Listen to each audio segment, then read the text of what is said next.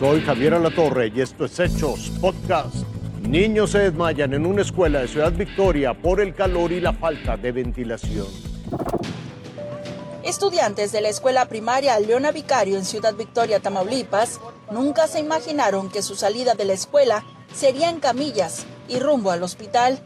Y es que, de acuerdo a padres de familia, los niños iniciaron sus clases con energía eléctrica. No hubo honores porque están suspendidos en el estado ante la onda de calor que mantiene temperaturas alrededor de los 45 grados centígrados. Cerca de las 11 de la mañana, algunos grupos se quedaron sin energía eléctrica. Los menores empezaron a padecer la situación y llegaron las complicaciones. De inmediato se dio la movilización de ambulancias. En dirección, eran revisados algunos menores por paramédicos y los padres de familia empezaron a llegar poco antes de la salida, algunos con sombrillas, otros cargando agua para sus hijos, pues la temperatura ya rebasaba los 40 grados. Dicen que no hay aire en algunos salones, que algunas pastillas se botaron. ¿Les dijeron algo de eso? Eh, sí, hay un salón por allá que, tuvo ese problema y eso es por la calor. Sí. Se botan los transformadores. Autoridades de salud reportan 10 personas afectadas por el golpe de calor, entre ellos una maestra. Disculpe maestra, ¿se sintió mal por el calor? ¿Cómo está ahorita? Bien. ¿Ya está mejor? La mayoría vinieron sus padres y se los llevaron. Las dos que tenemos aquí no son severos, pero como dijimos, no hay que esperar a que sean severos, hay que llevarlos a revisar. ¿sí? Y les pedimos a los padres que se llevaron a, sus hijos que los lleven a revisar, no en la casa se les va a quitar, que hagamos una situación de exploración médica completa. Por ahora, ya se evalúa que el ciclo escolar siga en línea para las escuelas del Estado. En Tamaulipas se reportan tres fallecidos por golpe de calor, 23 atendidos, de los cuales cinco están intubados, la mayoría en la región cañera del Mante. Italia Soler, Fuerza Informativa Azteca.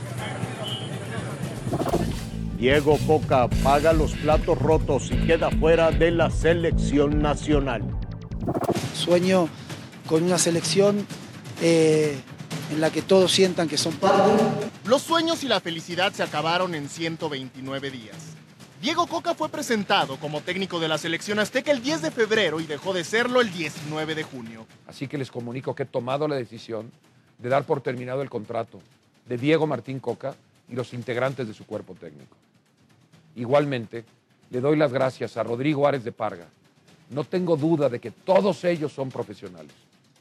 La falta de proceso, las formas y la atmósfera imperante no les ayudaron.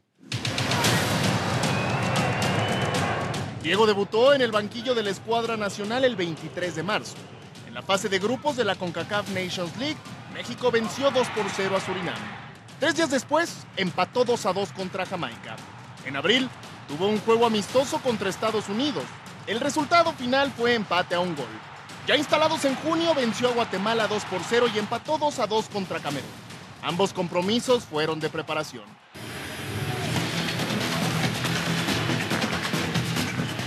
El día D para Coca llegó el pasado jueves. En Las Vegas se enfrentó a Estados Unidos en la semifinal de la Nations League.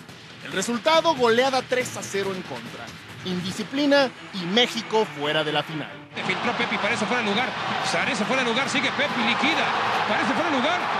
Viene Cedillo, ahí viene, arrancando, arrancando, sigue Cedillo. No, no, no fue el lugar. No.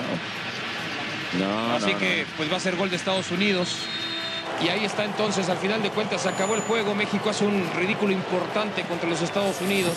El domingo, México venció 1 por 0 a Panamá y quedó tercero en el torneo de naciones. Cuando Coca se preparaba para dirigir la Copa Oro, le notificaron que no seguiría. Pero bueno, eh, la verdad estoy triste, triste por, lo que siempre vengo manifestando, que queríamos formar parte de la selección, nos sentimos muy orgullosos, muy felices de estar en esa selección y que estábamos convencidos de que estábamos construyendo algo. Diego utilizó 39 futbolistas en los 7 partidos que dirigió. La verdad que le metimos muchísimo amor y muchísimo trabajo. Eh, Los del CAR saben que entrábamos a las 8 de la mañana y salíamos a las 7 de la tarde y los jugadores saben que hablábamos con todos y hicimos videollamada y nos acercamos y fuimos a ver los partidos y queríamos y no nos dejaron. Jaime Lozano será el técnico interino durante la Copa Oro. Con información de Eder Calderón, Azteca Deportes. Hasta aquí las noticias, lo invitamos a seguir pendiente de los hechos.